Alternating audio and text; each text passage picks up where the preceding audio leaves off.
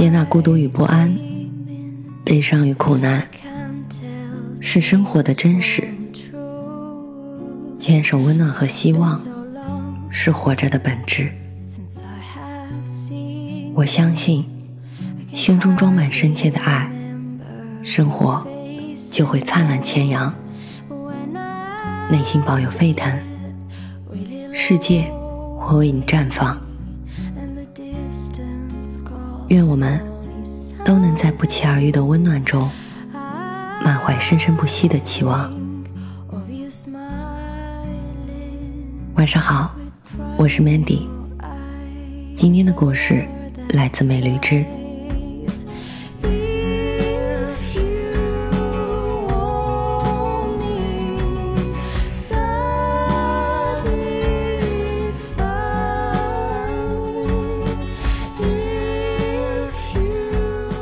几乎是不可避免的，在跟对方吵完架之后，我们会陷入对一段关系的盲区。吵架是两个人之间的爆发，之后的情景，就像是海啸席卷过的海滩，一片狼藉，没有人去清扫。吵完之后的惨剧，不知道该如何处理。这年头，吵架越来越冷了。以前是有温度的，是火热的。矛盾爆发的那一刻，它是刚到沸点的沸水，把双方都灼伤。一段时间过去了，慢慢冷却，回到平静时的温度。两个人坐下来好好谈话。矛盾化解，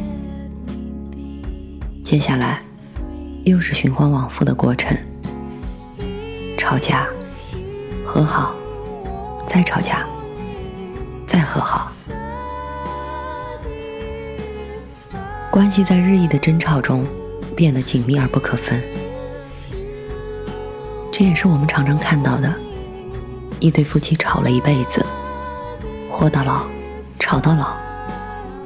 感情却越来越好，甚至网上有这样的句子：“吵不散的爱情，才是真正的爱情。”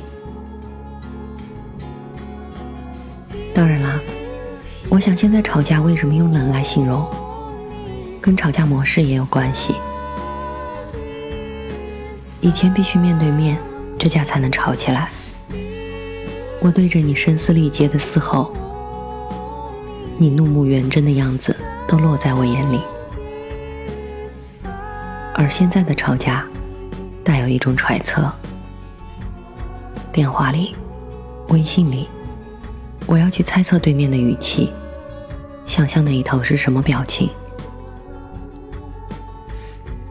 这种吵架是冰凉的，气氛立刻降到零点甚至以下，消息再也不回。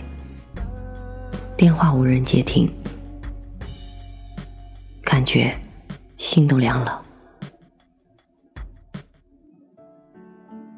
赤道和极地，很难说哪个到底更难受；而降温和破冰，也很难说哪个更容易。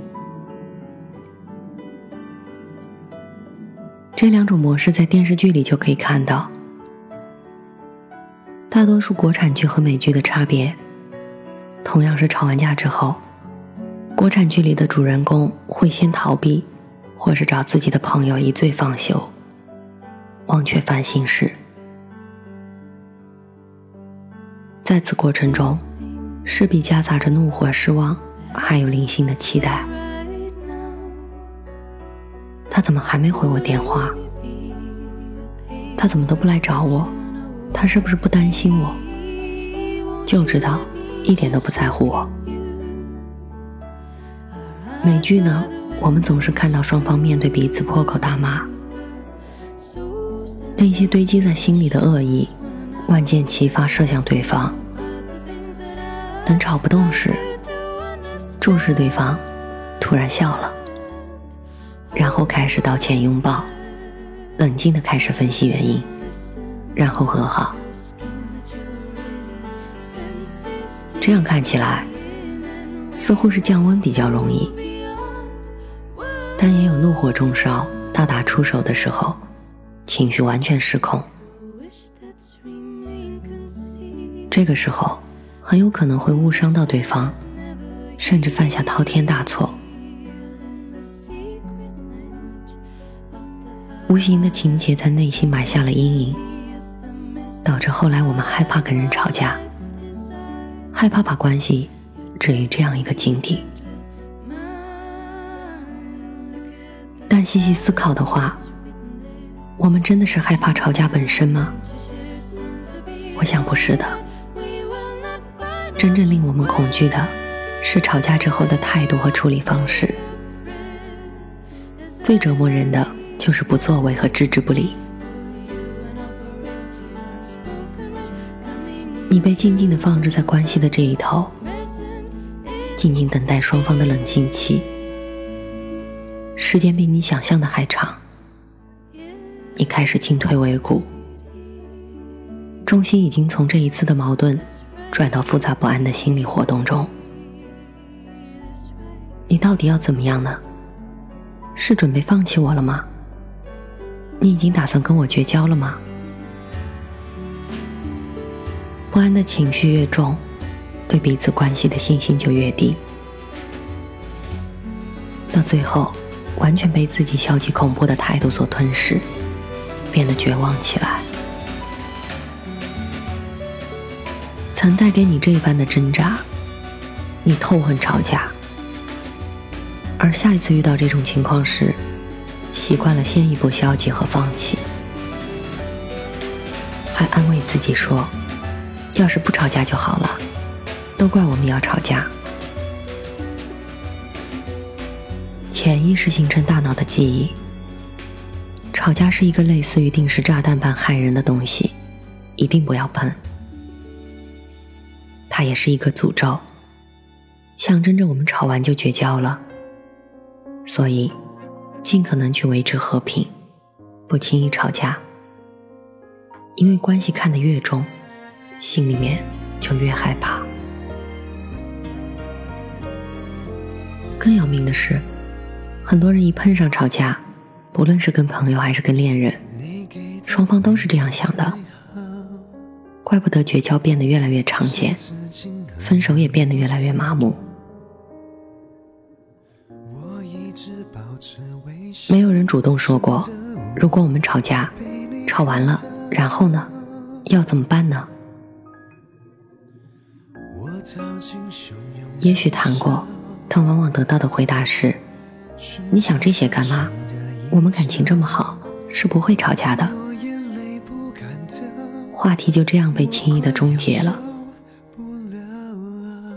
在关系里，比起解决问题，我们更擅长的是回避和维持，哪怕是表面的风平浪静，也要尽全力去维持它。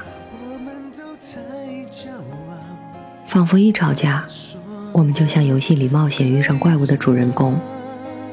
屏幕弹出的几个字母：Game Over。吵架是一种沟通方式。当我们发现问题时，产生矛盾，发现矛盾，正视矛盾，解决矛盾，我们才能经营好每一段珍贵的关系。而不是杜绝它，放任它，回避它，到头来，发现你我之间只剩下一堆冰渣和灰烬。如果你害怕吵架，不如现在就发消息问一下你所在乎的人：我们吵架之后要怎么办呢？忘记了微笑忘记我们曾经是那么那么样的好我们都太骄傲话说的太早是谁的怀抱是谁在苦笑回过头是谁偷偷把眼泪擦掉抱歉是我可以是我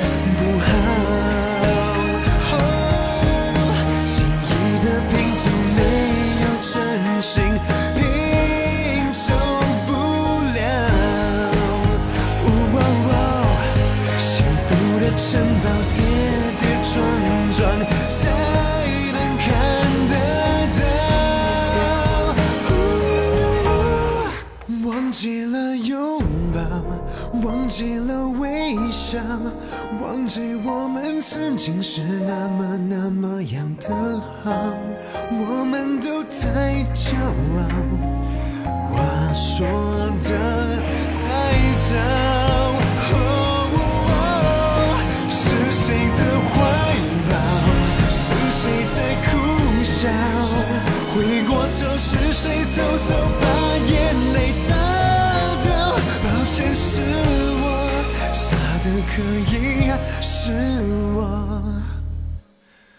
不好。